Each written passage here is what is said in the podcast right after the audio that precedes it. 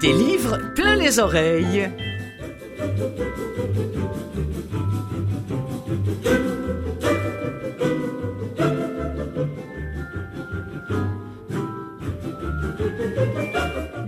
Bonjour les amis, comment allez-vous? Clotilde Sey au micro ici au studio, dans le studio de Canalem qui produit cette émission qui, comme vous le savez, euh, est consacrée au livre audio. Merci également à CKVL de bien vouloir relayer cette émission que vous pouvez écouter absolument n'importe quand, dès l'instant que vous avez Internet. Il suffit de vous brancher, on est là en podcast. Je suis même là sur Spotify, dis donc. Je suis même là sur Spotify. Toutes mes émissions sont là.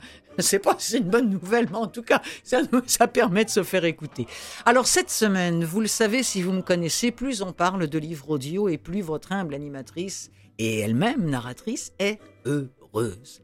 Et heureuse, je le suis, de vous annoncer un nouveau joueur au Québec, en fait une nouvelle plateforme annoncée comme la première et l'unique plateforme québécoise dédiée aux livres audio d'ici, accompagnée d'une application d'écoute et d'achat.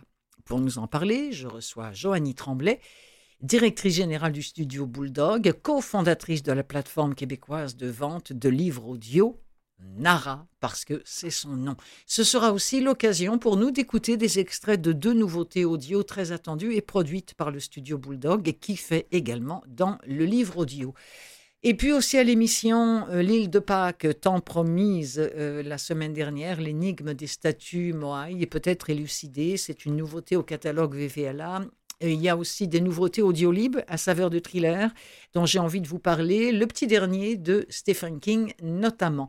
Tout cela, évidemment, avec de nombreux extraits à écouter quand bon vous semblera en podcast. Oui, je vous l'ai déjà dit, mais je vous le redis parce que c'est tellement génial. Ou encore au Canal M, ou encore via CKVL, ou via votre téléviseur.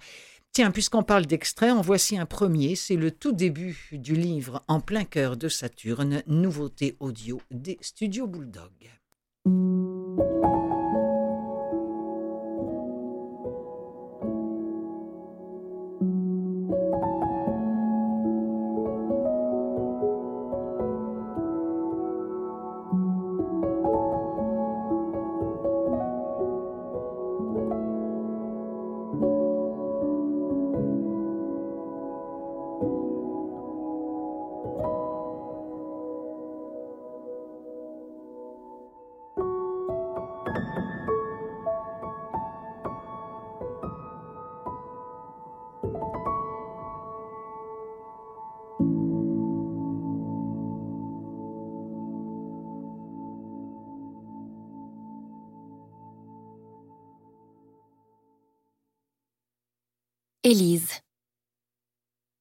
J'ai comme besoin d'espace.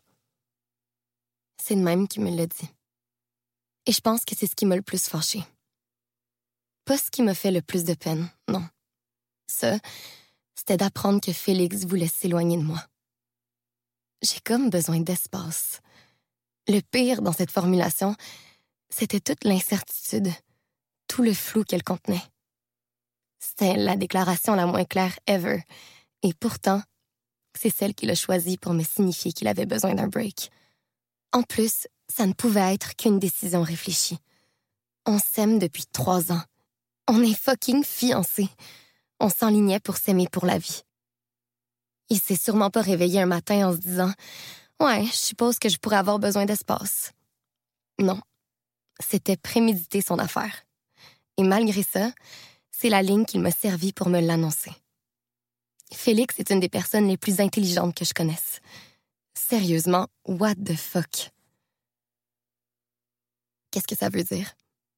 Ai-je trouvé la force de murmurer, en dépit de la boule large comme le système solaire qui me bloquait la gorge? Je sais pas encore. Il me faut juste de l'espace, un peu, pour penser. Félix, je te suis pas. Moi non plus, Élise. Moi non plus. Tu m'aimes plus? C'est pas ça. Il l'a affirmé avec force. Alors je l'ai cru, parce qu'il avait l'air sincère, mais aussi parce que l'autre option me donnait littéralement envie de mourir. Je t'aime encore. C'est plutôt tout le reste. Ah. Je savais ce à quoi il faisait référence, évidemment. L'éléphant dans la pièce. La noirceur de notre année de pandémie le principal défaut de ma personne. mon anxiété avec un grand A. Je savais que ça s'était aggravé depuis un an et demi. Je savais que je pouvais être lourde au quotidien avec mes questions incessantes, mes inquiétudes, mes peurs, mais de là à me repousser, ça, je dois avouer que je l'avais pas pressenti. Ou peut-être que j'avais fermé les yeux pour ne rien voir venir. C'est ironique quand même de la part de la fille qui élabore sans cesse les pires scénarios.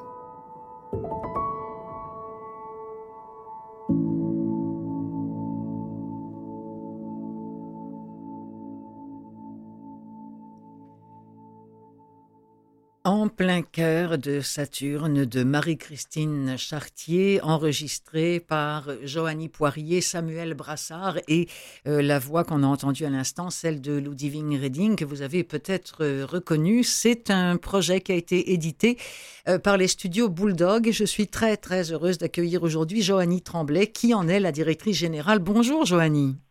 Bonjour, bonjour. Très heureuse d'être là avec toi, Clotilde. Ah, ben ça me fait plaisir parce que tu sais, euh, l'attachement que j'ai, et ce n'est pas euh, de, de, la, de la caresse euh, dans, dans le bon sens du poil, j'ai un réel attachement pour le travail qui est effectué par, par votre studio. quand je dis votre, c'est l'ensemble de, de l'équipe. Mhm. Celui-ci, c'est pareil, c'est bien ficelé. la musique est très jolie. J'ai pas le nom de, le, Oui. du, du compositeur. C'est David Sénécal qui est notre euh, notre compositeur chouchou. Il fait la musique sur euh, ben, presque tous tous nos livres audio qui qui ont la, la chance et cette, euh, cette- d'avoir cette belle musique là. Ouais. Alors euh, voilà, David Sénécal. Alors, euh, en plein cœur de Saturne, de Marie-Christine Chartier, on l'a compris dans, dans l'extrait, euh, Mhm. il y avait une histoire d'amour et là, il semble qu'il pourrait y avoir une rupture. Euh, J'ai l'impression que le, le pivot de tout cela, c'est l'anxiété. Exactement. Puis je veux juste ajouter, on n'a pas mentionné là, mais on entendait aussi Pierre-Yves Cardinal dans les dans l'extrait qui Ah, qui joue l'amoureux en fait qui joue Félix et puis euh, voilà c'est une histoire c'est ça c'est un un couple. Ça commence vraiment sur cette pause là qui est demandée par Félix. Puis euh, l'anxiété est en effet le, centre un peu de cette histoire là parce que ben en fait euh, Élise est une grande grande anxieuse. Puis elle elle en souffre de façon assez intense. Puis euh, vient un temps où Félix euh, a, a besoin de de s'éloigner un peu de ça pour Mm. reprendre un peu ses esprits, faire, faire le point. Donc, euh, c'est vraiment l'histoire de, de- d'une introspection en deux temps, si on veut, de remise en question de part et d'autre. Euh, et Élise, de son côté, et Félix, euh, bon, se questionnent, se remettent en question et puis euh, remettre leur couple en question, mais eux-mêmes aussi. Euh, puis Marie-Christine Chartier, elle a cette façon-là d'écrire euh, en général là, dans, dans, dans ses romans qui est qui est vraiment sympathique, c'est-à-dire qu'elle elle fait parler les personnages, euh, chacun dans leur chapitre. C'est pour ça que l'extrait qu'on entendait, ça commence par Élise. Puis après, c'est Mhm. ah, c'est pas Élise qu'on entend parce que c'est Félix qui parle. Oui, mais on comprend bien qu'après, c'est elle qui prend le relais, oui, bien sûr. C'est ça. Donc, elle nous Ah. raconte son point de vue de l'histoire, donc de chapitre en chapitre qui s'alternent euh, et ils nous racontent un peu leur point de vue. L'histoire avance euh, de chacun de leur côté, puis bon, ils Ah. se retrouvent euh, à travers tout ça, évidemment. Mais elle, est cette, elle écrit comme ça, Marie-Christine Chartier, puis c'est très... Alors, euh, En plein cœur de Saturne, ça c'est une de vos dernières euh, réalisations hein, euh, Oui. chez, chez Bulldog. Euh, et bien évidemment, ça va se retrouver sur le catalogue, sur, sur la plateforme Nara, dont je voudrais qu'on Mhm. parle maintenant. Qu'est-ce Oui. que c'est Nara? Et Nara, c'est, comme tu l'as si bien dit, la toute première plateforme québécoise qui est dédiée au livre audio et qui est accompagnée d'une, euh, d'une application d'écoute vraiment dédiée aussi à ce format-là. Euh, donc, euh, on est vraiment, vraiment très fébrile et fiers là, de lancer ça bientôt, bientôt, le 12 octobre. Ouais, Ça hein? sera disponible pour tout le monde. Euh, et quand je dis tout le monde, évidemment, bon, on parle du Canada, mais c'est une plateforme québécoise donc, qui, qui veut mettre de l'avant les, les œuvres euh, d'ici, francophones. Donc, c'est vraiment 100% en français. Euh, puis on va avoir un super beau catalogue aussi d'œuvres euh, euh, de d'ailleurs dans la francophonie aussi. Donc euh, Ah, de mettre en lumière euh, toutes sortes d'œuvres en français, c'est vraiment c'est vraiment ça notre mission. Oui, mais parce que surtout euh, de mettre l'avant de l'avant les, les œuvres d'ici. D'ici, parce que je voyais euh, sur, le, sur le futur site euh, que, Mhm. que, que- que j'ai déjà regardé, on parle là de 10 000 titres. Euh, on sait Oui. qu'il n'y a pas 10 000 titres qui ont été produits au Québec. Alors donc, vous allez aller Exactement. chercher aussi, genre quoi, chez Audiolib, Gallimard, tout ça? En fait, tout ce qui était disponible euh, dans, dans le catalogue français là, de France, c'est-à-dire euh, qui était sur Boucle d'oreille, la plateforme française. Oui, bien sûr. Se retrouve sur Nara. Euh, OK. En, en plus de tous les titres québécois, là, canadiens, français. Alors, et ça, ça va être accessible de toute façon ben, partout euh, dans le Mhm. monde de la francophonie, puisqu'après tout, euh, avec le net maintenant, euh, euh, l'accessibilité est, est internationale. Joanie Tremblay, vous parlez, enfin, tu parles beaucoup de transparence sur le site. Mhm. Oui. Qu'est-ce que tu veux dire au juste? Ben, c'est qu'en fait, nous, on, on, a, on a des valeurs qui sont très chères à notre cœur.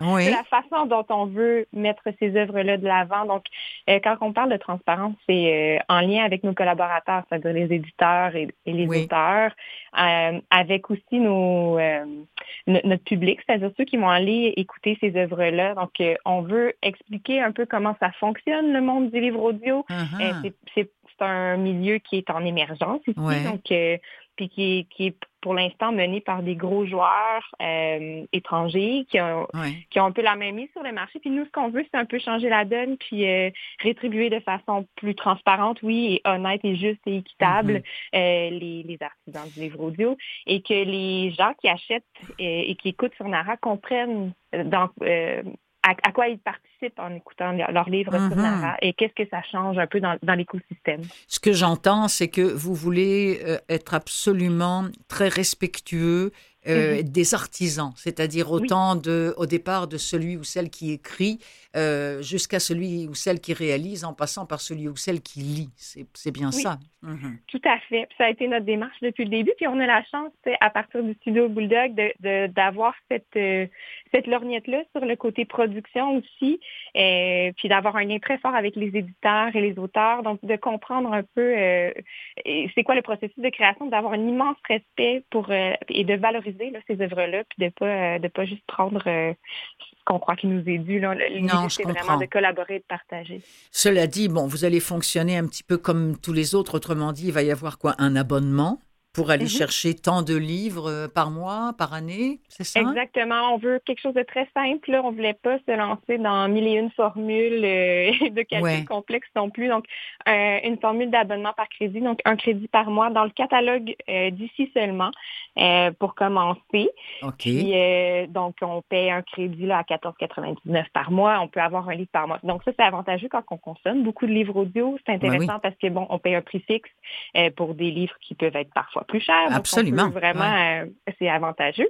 Euh, pour ceux qui n'ont pas envie de, de se lancer dans l'abonnement parce qu'ils sont pas certains euh, de, de, de- d'en écouter assez, tout simplement, peuvent aussi acheter à la carte. Si on a envie d'écouter un livre en particulier, on Parfait. sait qu'on a le temps pour un, on peut aller la- l'acheter et le choisir. Mhm. Puis on offre aussi euh, un espèce d'hybride entre les deux qui est un qui est un, un bouquet de crédit, là, un lot de crédit de cinq crédits pour un prix avantageux aussi. Donc on- c'est un peu l'entre-deux. Donc trois trois façons d'écouter des Ouais. livres audio sur Nara selon notre type notre, notre type d'écoute finalement. Et hum, vous, vous, c'est une fierté pour vous, vous vous enorgueillissez, puis je trouve ça très bien Mhm. de ne pas offrir le premier livre, encore là, par respect pour ceux qui les font.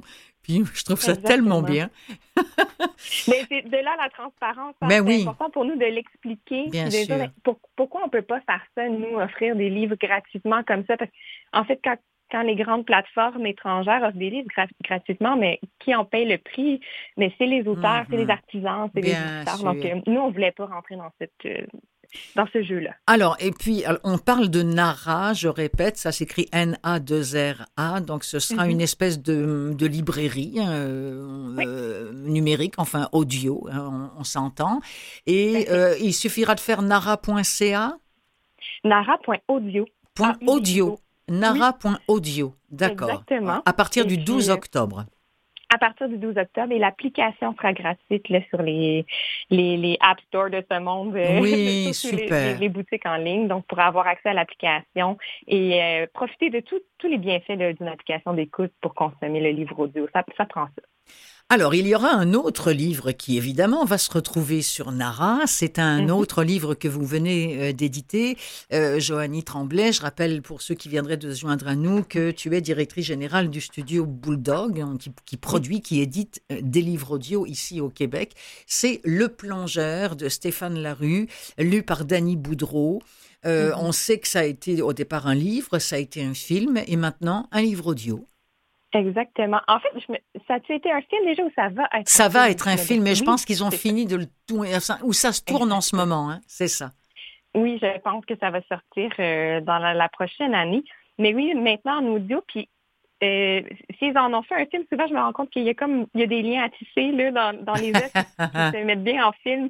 Euh, c'est des œuvres qui vivent très bien en audio aussi, oui. qui ont un côté naturel et incarné là, dans l'audio qui fonctionne super bien. Puis c'est le cas pour le plongeur aussi. Je voudrais qu'on en écoute un extrait tout de suite et puis après on, on revient après l'extrait et tu nous en parles un petit peu de ce plongeur, Joanie Tremblay. Avec plaisir.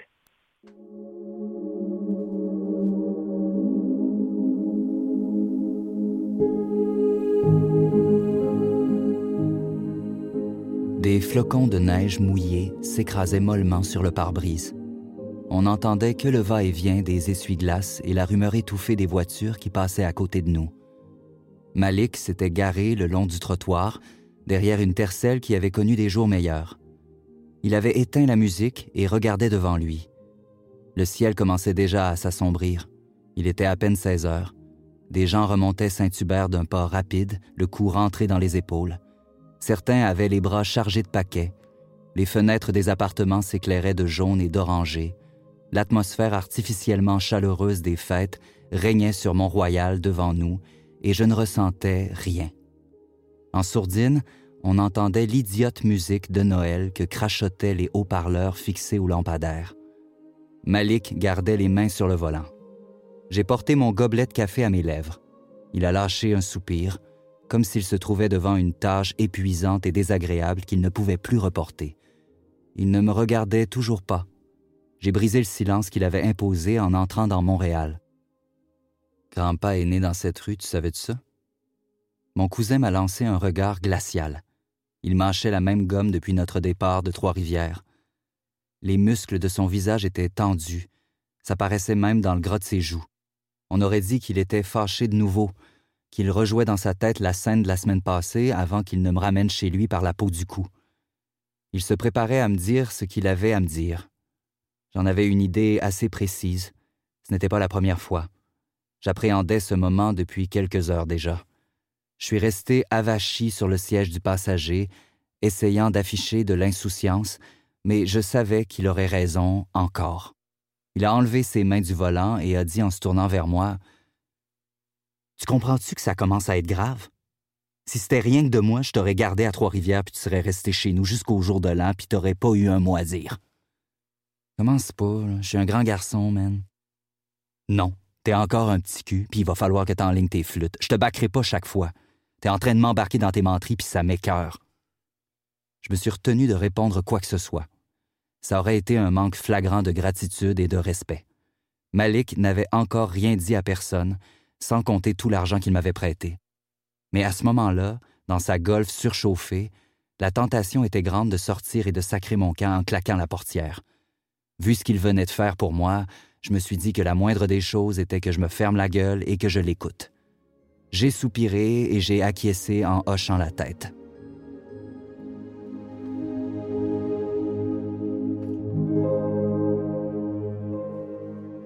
Extrait de Le Plongeur de Stéphane Larue, euh, édité par les studios Bulldog, et c'était lu, c'est lu par Danny Boudreau. Alors, c'est un roman, Stéphanie Tremblay, qui était sorti en 2016, qui avait remporté, entre autres grands honneurs, le prix des libraires.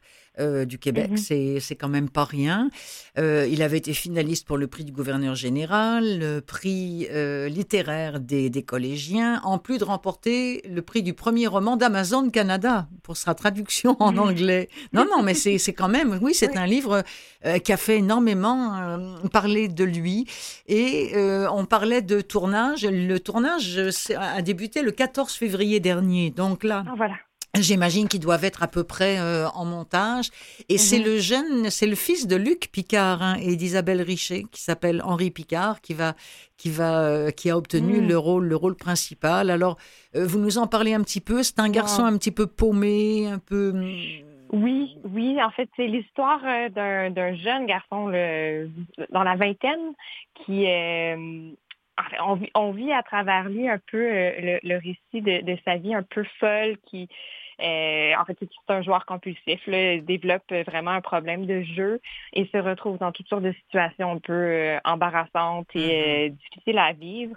mais c'est surtout la façon dont c'est écrit. C'est un récit tellement fort. Ah puis on entre dans sa vie de façon tellement intime, réaliste et étourdissant. On l'a entendu un peu dans l'extrait. Il y a comme il y a beaucoup, beaucoup, beaucoup de descriptions, mais c'est pas contemplatif. C'est très, très, très détaillé. On est comme dans dans un hyper réalisme en fait. Euh, alors on vit des scènes avec lui, puis euh, moi à l'audio, je trouve qu'on dirait presque du théâtre audio. Oui, oui, oui, oui, oui. Fabuleux. Donc, c'est pour ça que je disais tantôt que ça se prête tellement bien aussi euh, et à l'audio et à, un film. J'ai très, très, très hâte de voir cette version-là à l'image. Je suis contente que, que tu me parles de, de théâtre audio parce que mm-hmm. j'écoute évidemment beaucoup euh, pour cette émission-là des livres et, je trouve qu'on s'en rapproche finalement de plus en plus. on est très loin du, du ton au départ qu'on demandait aux lecteurs. Mm-hmm. Et je trouve que de plus en plus, euh, sans... On essaie de pas surjouer, mais c'est quand même de plus en plus comme un, un jeu impliqué. Voilà, je, je, dirais ça comme ça. Hein. Tout à fait. Puis moi, je l'ai vu dans. Ça fait, ça fait peut-être trois ans qu'on fait du livre audio. Puis au tout début, on, demandait au narrateur d'avoir un certain détachement, une, une, sorte de neutralité que là, on, renverse un peu. Oui, la vapeur. Au hein. contraire, oui, on essaie au contraire d'avoir d'avoir cette incarnation-là de des personnages, des dialogues et tout. On, euh, tantôt, là, avec plein cœur de Saturne, c'est un, un multivoix. On a des personnages qui sont, qui sont joués par différents comédiens. On est capable d'aller chercher une, une, vraisemblance, puis beaucoup plus mm-hmm. d'émotions comme ça. Euh, donc oui, ça a beaucoup changé. Puis moi, je, je, prêche beaucoup euh, à cette paroisse-là. Oui, oui, oui, mais oui. D'essayer de changer un petit peu les, les codes, puis de pousser plus loin cette cette avenue-là qu'est l'audio, parce que c'est pas obligé d'être euh, d'être froid, trop contraire. oui, exactement. J'abonde. oui, je On va écouter un autre extrait de, Le Plongeur. En fait, c'est la suite du premier extrait qu'on a entendu. Euh, alors, bon, on va, on va retrouver le jeune euh, en question dans la voiture. Un peu bordélique, je dois dire. Mon café était froid depuis longtemps, mais je continuais à en prendre de petites gorgées amères, comme si ça allait faire passer le malaise. Je ne l'ai pas regardé. Je contemplais sans m'en rendre compte les cochonneries à mes pieds et entre les deux sièges. Vieux gobelets de McDonald's, tickets de stationnement chiffonné avec le logo de l'UQTR imprimé dessus, emballage de barres nutritives, boîtiers de disques compacts qui sortaient de partout comme des cristaux carrés, de Stratovarius, de Rhapsody, de Dream Theater, reste de repas pris sur la route. L'habitacle était une poubelle, celle d'un gars à l'agenda chargé qui passait son temps à faire des allers-retours entre Trois-Villes, sa blonde et ses études à Trois-Rivières, son père et ses amis à Sherbrooke, et sa mère et le reste de sa famille à Montréal. Ma pagette affichait 16h11. Je vais devoir y aller, là. Dave m'a dit qu'il m'attendait pour 4h30. Tu repenseras à ce qu'on a jasé. Oui, oui. Je suis sérieux. Faut que ça arrête. Il avait monté le ton, mais il s'est calmé aussitôt. Bon, il a dit en extrayant son portefeuille magané et tout bossu de son manteau de cuir. Il en a sorti quatre billets de vin et me les a tendus. J'ai empoché l'argent. C'est la dernière fois que je te prête du cash. Va falloir que tu finisses par piler sur ton orgueil puis que tu parles à tes parents. Les cheveux sur ma nuque se sont dressés. Je n'ai rien répondu j'ai jeté un autre coup d'œil à ma pagette. À travers le pare-brise, j'ai aperçu un ado qui quêtait. Il accostait chaque personne qu'il croisait. J'ai reniflé comme pour me redonner une contenance. Pas besoin, euh, je vais me débrouiller, je vais régler mes affaires. Malik a remis ses mains sur le volant et a baissé la tête. Il avait l'air exténué. Les voitures filaient sur Mont-Royal, on entendait le chuintement des pneus sur l'asphalte mouillé, il s'est redressé. Ben, déniaise alors. Puis arrête de pousser ta loque, ça va mal finir. C'est beau, là, j'ai compris. J'ai regardé l'heure une dernière fois. Faut vraiment que j'y aille. Correct. Je reviens à Montréal après les examens finaux. T'as mon numéro si t'as besoin de parler. Extrait de Le Plongeur euh, de Stéphane Larue, lu par Danny Boudreau. Je rappelle que c'est édité euh, par les studios Bulldog et que je m'adresse en ce moment à vous, bien sûr, mais aussi à Joanie Tremblay, directrice générale du studio Bulldog et cofondatrice, on devrait peut-être le dire, avec, avec Sandra Felto. Hein? Oui. Voilà, c'est un, c'est important. Qui œuvre dans, dans le milieu. Euh, de, l'édition au Québec depuis longtemps et qui, euh, qui est ma partner in crime, si je peux le dire. Oui, oui, oui, oui, oui. Donc, de cette plateforme québécoise de vente de mhm. livres audio qui s'appelle Nara, je le rappelle, N-A-R-R-A. À partir du 12 octobre prochain, euh, si vous voulez vous procurer un livre, il suffira de faire nara.audio ou encore de télécharger euh, l'application gratuite. J'ai tout compris, Joanie? Oui, Hein? C'est exactement ça. Bon, sur euh, qu'on ait un, un, Android ou un, ou un Apple, on pourra, on pourra télécharger ça.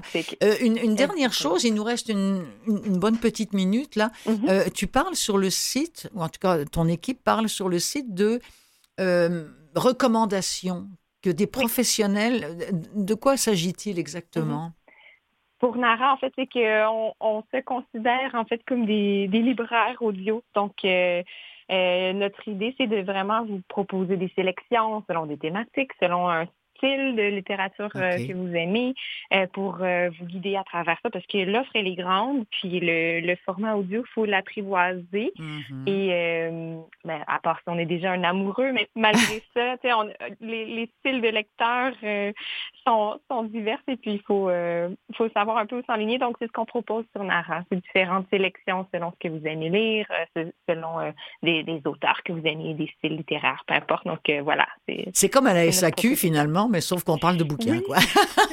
bon, il va falloir qu'on instaure une pastille de Oui, c'est ça, exactement, exactement. Mais euh, ce qui est bien avec le livre audio, c'est que c'est à consommer sans modération, puis ça, c'est bien le fun. Joanie Tremblay, c'était vraiment très agréable de te recevoir à cette émission des livres plein les oreilles.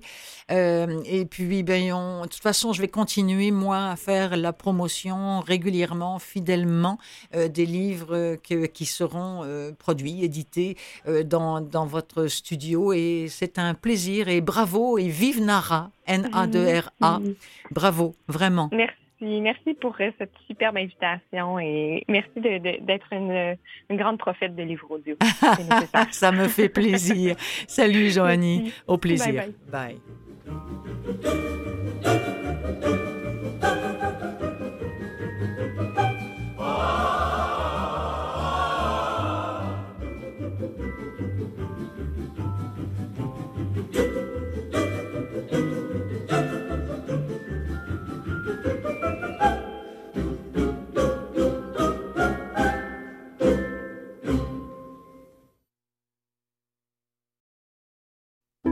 Des livres plein les oreilles, seconde partie.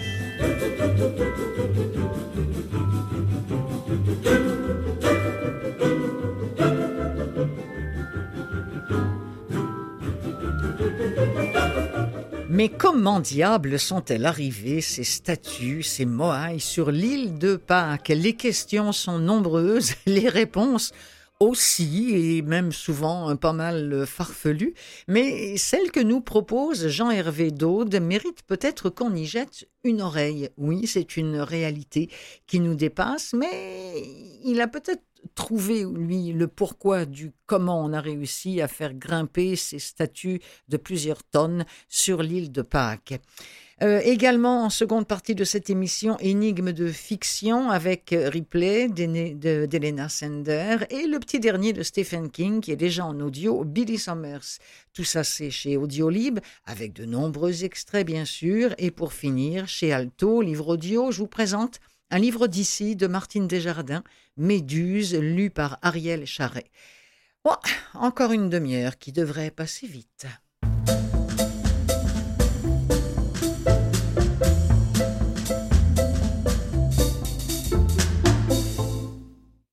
Elles émerveillent les voyageurs, elles intriguent les scientifiques, ces statues qu'on appelle aussi les Moai, statues géantes qui se dressent sur l'île de Pâques au large du Chili et qui recèlent encore bien des mystères. Ces immenses figures volcaniques qui mesurent jusqu'à 9 mètres de haut quand même, hein, qui pèsent jusqu'à 100 tonnes.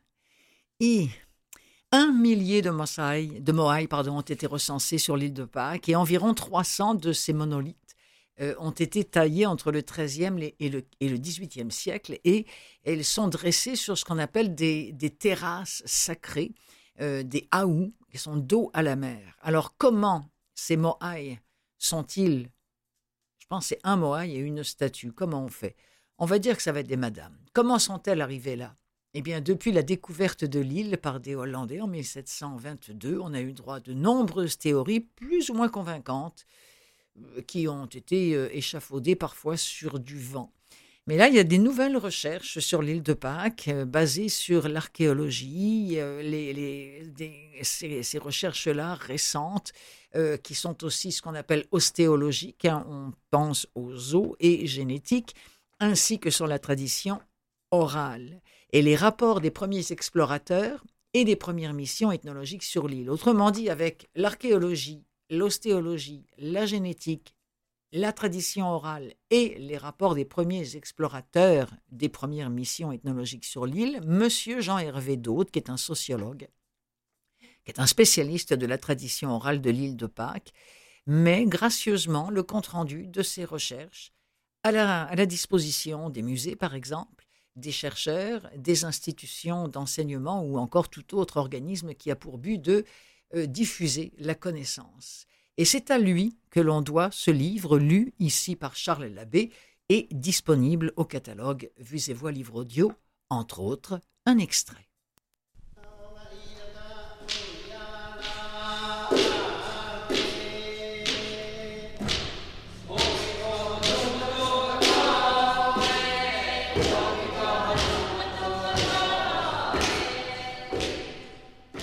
La baie d'Anakena. La petite baie d'Anakena est un lieu particulièrement important dans la tradition orale pasquane, car il s'agirait de l'endroit où le chef de la première colonisation polynésienne aurait mis pied à terre avec toute sa suite. Cette petite baie, située sur la côte nord de l'île, d'une largeur d'environ 70 mètres, pénètre dans l'intérieur des terres sur une distance de plus de 400 mètres. Elle offre une vaste plage de sable blanc qui descend graduellement sous les eaux. Il s'agit là de l'endroit idéal pour un possible débarquement en douceur de statues monumentales, d'autant plus qu'elle est à l'abri de tous les vents, sauf celui venant du nord. C'est à cet endroit que l'expédition franco-belge décida d'emporter une grosse tête de Moai en 1935. Métro soulignait qu'ils n'avaient malheureusement pas assez de bois à leur disposition pour construire un radeau qui aurait permis le transport de la tête jusqu'au navire. Pour pallier ce problème, ils ont utilisé une solution inusitée pour emporter la grosse tête de Moai. Cette dernière fut attachée sous une grande chaloupe, enveloppée dans un filet aux énormes mailles. Complètement immergée sous l'eau, elle fut allée jusqu'au navire et de là, hissée jusque sur le pont.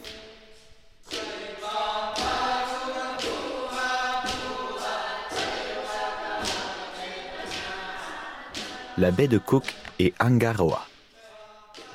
La baie de Cook, sur la côte nord-ouest, est le lieu de mouillage qui fut le plus souvent utilisé par les différents explorateurs et navigateurs pour débarquer sur l'île en mettant leur chaloupe à l'eau, puisqu'aucun endroit autour de l'île ne permet aux navires d'accoster. Angaroa, qui est maintenant l'unique village de l'île, est justement situé à cet endroit propice.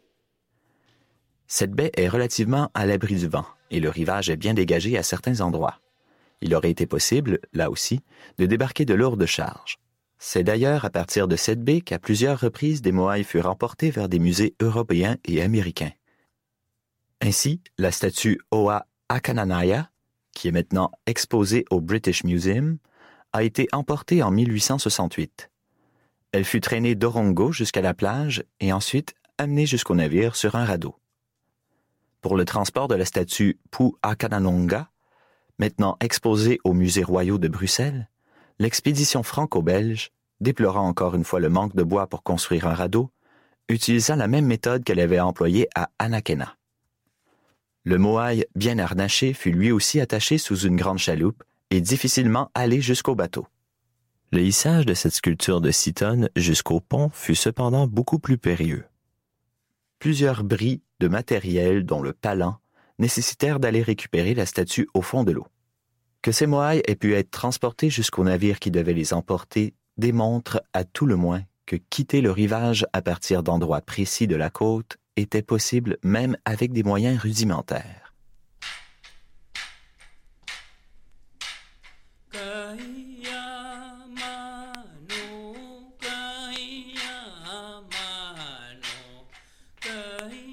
Tahai. D'autres points d'accès à la mer ont fait l'objet de soins tout particuliers. Ainsi, à Lahu Tahai, une rampe très large, pavée de pierres de lave, descend en pente douce jusqu'à la mer. Elle est particulièrement bien aménagée à l'aide de murs de soutien réalisés avec soin. Cet arrangement de pierres particulièrement bien disposé a demandé le déplacement de tonnes de matériaux et une somme de travail considérable. Partout autour de l'île, il était nécessaire de mettre des pirogues à l'eau lorsque cela était possible. Pourtant, ce genre de rampe n'était pas répandu. Cette rampe juxtaposée, immédiatement à côté de la houe, avait probablement une fonction cérémonielle et symbolique très importante. Il se pourrait même que cela soit relié au fait de permettre de débarquer des moailles apportées par la mer.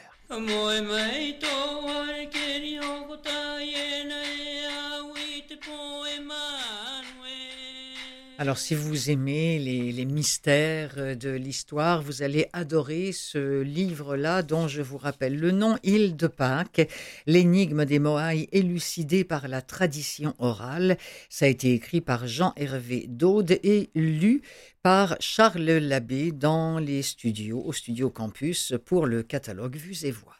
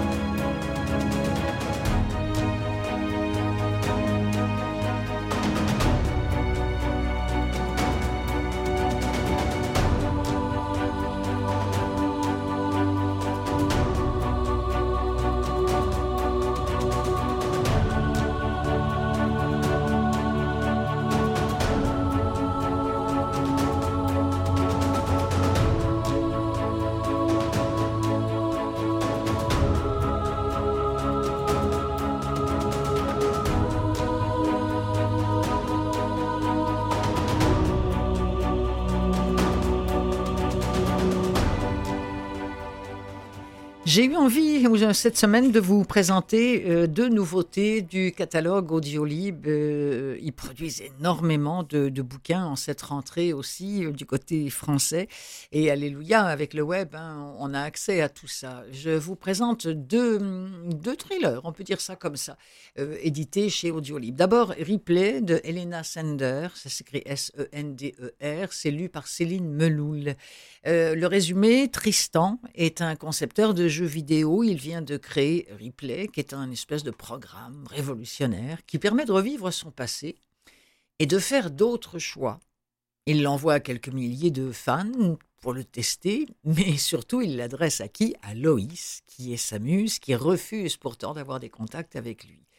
Malgré tout, celle-ci se laisse séduire par les possibilités qu'offre le jeu jusqu'au moment où elle réalise qu'elle est complètement sous son emprise l'intelligence artificielle prend le contrôle de la vie des joueurs.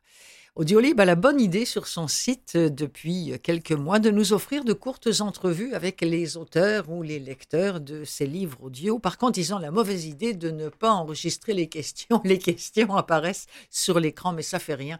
J'ai tout repiqué ça, comme on dit. Alors, si vous me le permettez, moi, je vais poser les questions et on va faire comme si Elena Sender qui est l'autrice de Ripley, me répondait. La première question. Comment qualifiez-vous ce livre, Elena Sender?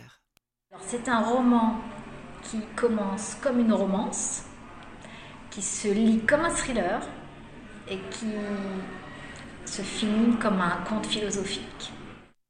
Et comment décrivez-vous ce roman, cette relation entre Tristan et Loïs?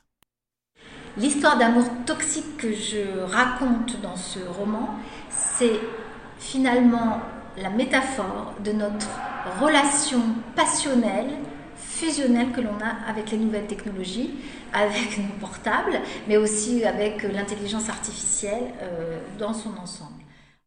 Et alors après, la question est intéressante. On lui a demandé, mais si la technique informatique vous permettait à vous de revenir en arrière, l'intelligence artificielle, que choisiriez-vous de vivre ou de revivre pour faire autrement? Alors, je, n'irai pas très loin, je retournerai 30 euh, ans en arrière euh, pour euh, pouvoir reparler à ma maman qui a disparu très tôt. Et si la technologie me le permettait, j'aimerais bien la revoir dans un avatar qui la mimerait de façon hyper réaliste. J'aimerais bien entendre sa voix, la toucher, euh, lui parler, échanger avec elle. D'ailleurs, dans le livre, on a une, scène comme ça, euh, où la héroïne retrouve son père. Ça a été une scène euh, extrêmement émouvante à écrire parce qu'évidemment, je me suis totalement identifiée à elle. Et puis, Elena Sender, autrice de Ripley, que ressentez-vous, lui a-t-on demandé, que ressentez-vous à l'approche de la sortie du livre audio de Ripley? Je suis extrêmement émue et extrêmement flattée euh, et j'ai vraiment hâte de l'entendre. C'est comme une, une nouvelle naissance.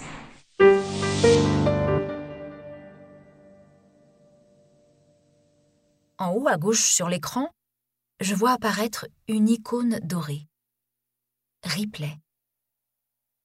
J'avance encore la main devant moi pour effleurer l'icône.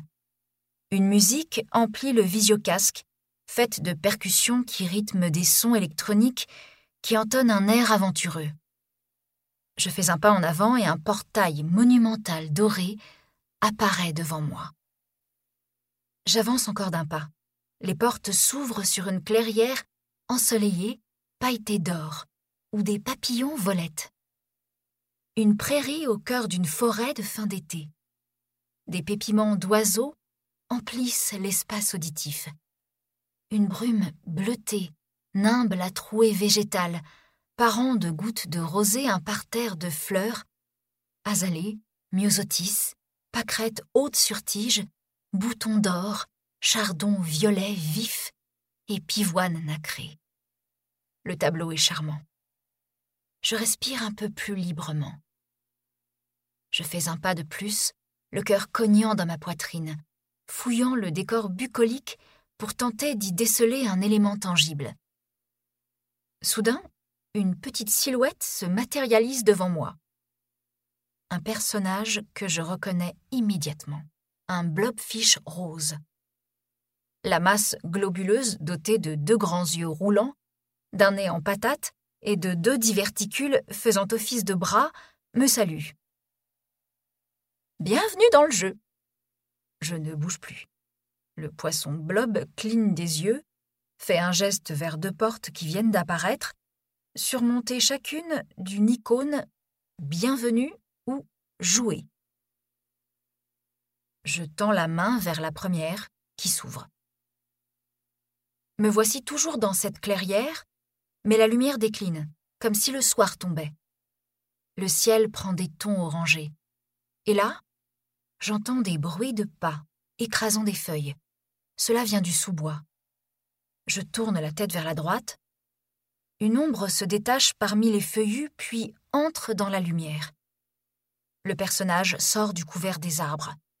Un Adonis, que je reconnais évidemment, avec ses grands yeux gris parfaitement rendus par les algorithmes, sa barbe courte et ses cheveux noirs souples qu'une légère brise mathématique fait ondoyer. L'avatar de Tristan s'adresse à moi. Ses lèvres bougent et j'entends sa voix résonner dans mon crâne. Bonjour Loïs.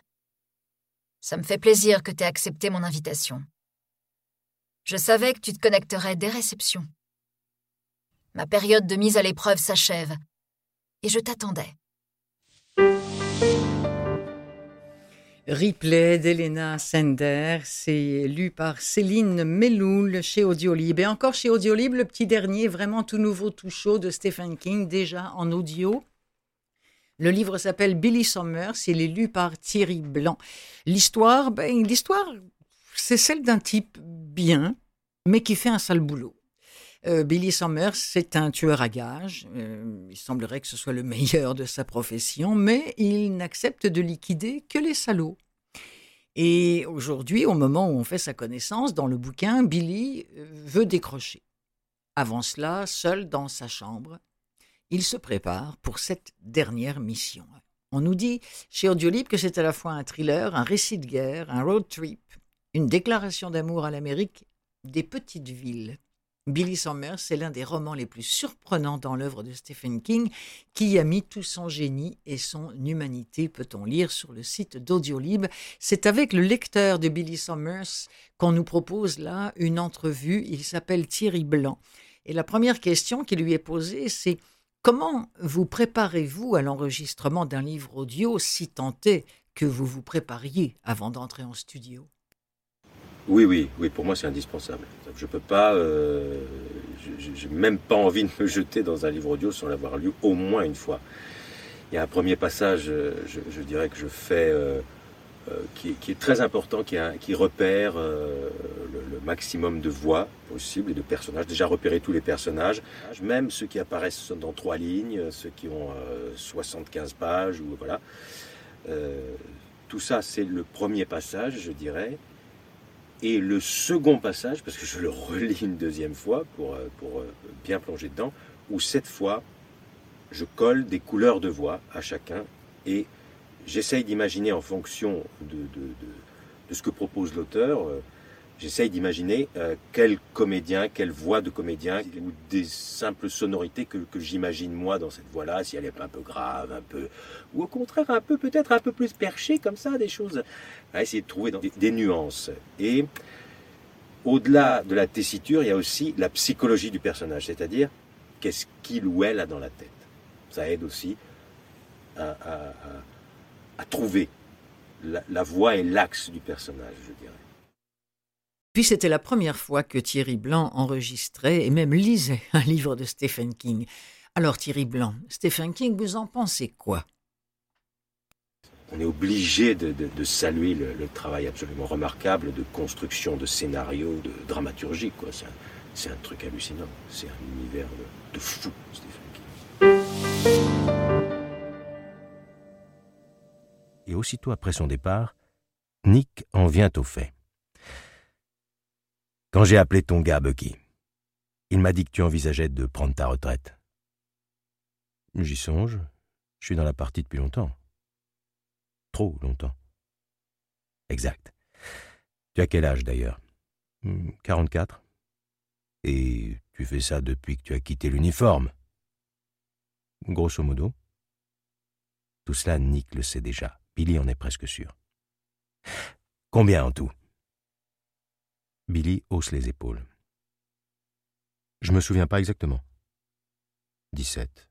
18 en comptant le premier, le type avec le bras dans le plâtre.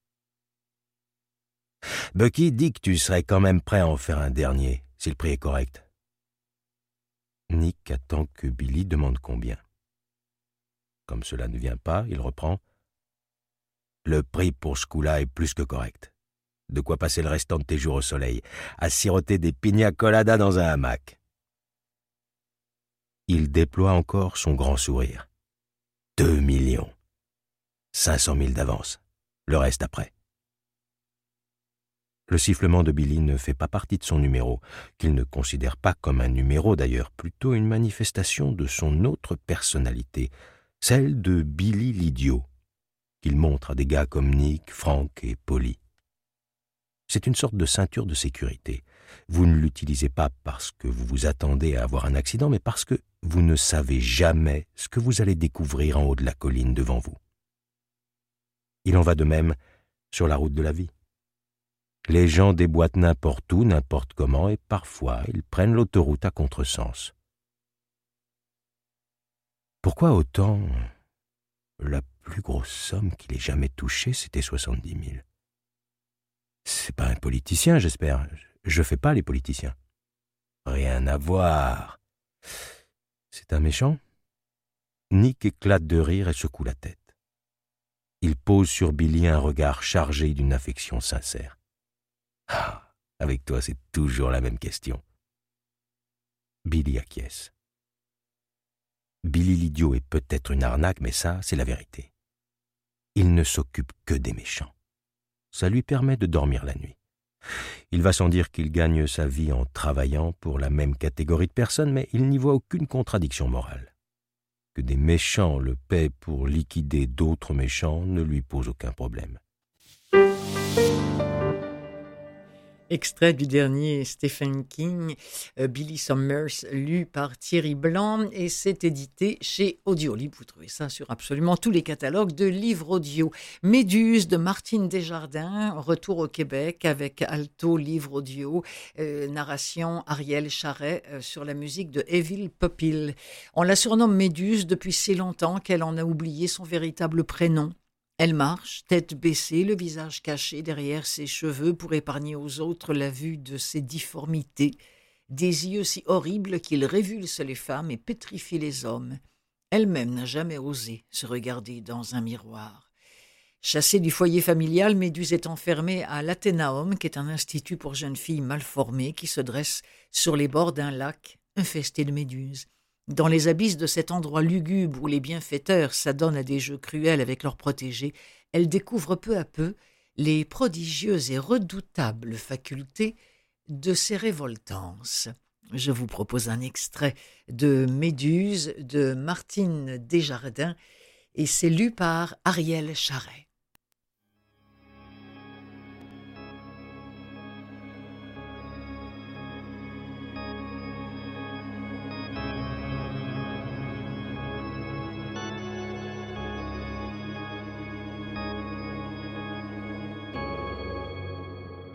Je n'ai jamais versé une larme de ma vie. Ni de tristesse, ni de colère, ni de détresse, ni de douleur. Encore moins de rire ou de bonheur. Pas la moindre petite larme de crocodile. Je ne t'écris pas ça pour me vanter d'être dépourvu de sentiments ou particulièrement stoïque face à l'adversité. L'explication de mon aridité oculaire est davantage d'ordre physiologique. Je souffre en effet d'une atrophie congénitale des glandes lacrymales, lesquelles produisent juste assez de liquide pour humecter mes conjonctives, mais pas assez pour former des larmes. Même les poussières, l'air froid, la fumée, les oignons épluchés, le gaz lacrymogène me laissent l'œil plus sec qu'un puits tari. Ainsi, je ne connaîtrai jamais la consolation de pleurnicher sur mon triste sort, de brailler comme un veau quand je me cogne l'orteil contre meuble, d'inonder mes joues après avoir été humilié, d'essorer mon mouchoir devant un mélodrame de chaumière. L'autre nuit, quand tu m'as exhorté à te confier pourquoi j'ai si honte de mes yeux, cette carence lacrymale est la première chose qui me soit venue à l'esprit. De toutes les torts contre nature qui affectent mes difformités, c'est sûrement la moindre. Pourtant, je n'ai pu me résoudre à te la divulguer. Je suis resté sans voix, le bec cloué par le marteau de mon embarras, le caquet abaissé au niveau du sous-sol, et la minute de vérité a passé comme un ange aphone. Aujourd'hui, cependant, je n'éprouve aucune gêne à te livrer ce détail scabreux de mon anatomie oculaire, parce que la résine stupéfie ma pudeur naturelle et abrutit mes inhibitions. J'en ai déjà tant mâché que mes dents sont aussi noires que des perles de Tahiti.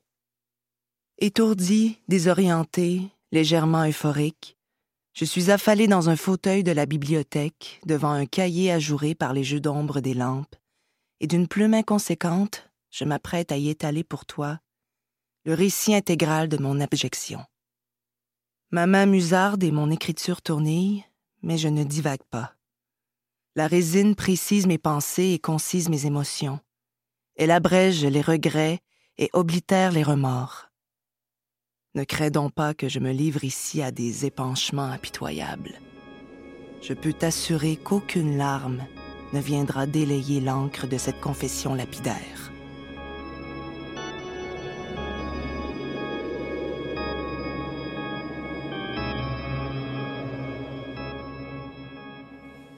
Oui, ça promet. Hein Méduse de Martine Desjardins, édité par euh, Alto, euh, aussi bien sur papier qu'en livre audio. C'est narré par Ariel Charret sur une musique de Evil Popil ou Pupil.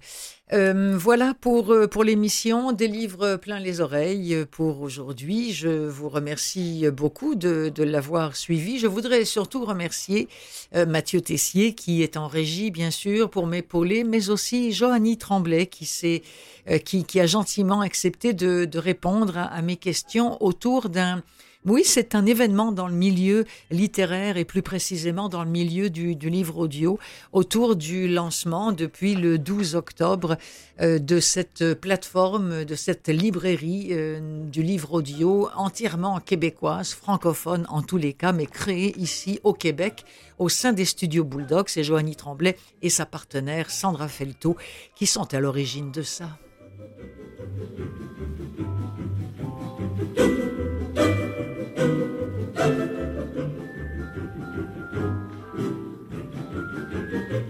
Je m'appelle Clotilde Sey, je suis une passionnée, une folle furieuse du livre audio et c'est pour ça que je réalise et que j'anime pour vous à chaque semaine des livres plein les oreilles que vous pouvez entendre à la télévision, à la radio de Canal M sur le web ou encore partout en podcast sur Apple Balado, Google Podcast, Spotify et j'en passe et des meilleurs et je vous souhaite une bonne semaine de lecture mes amis. À la semaine prochaine.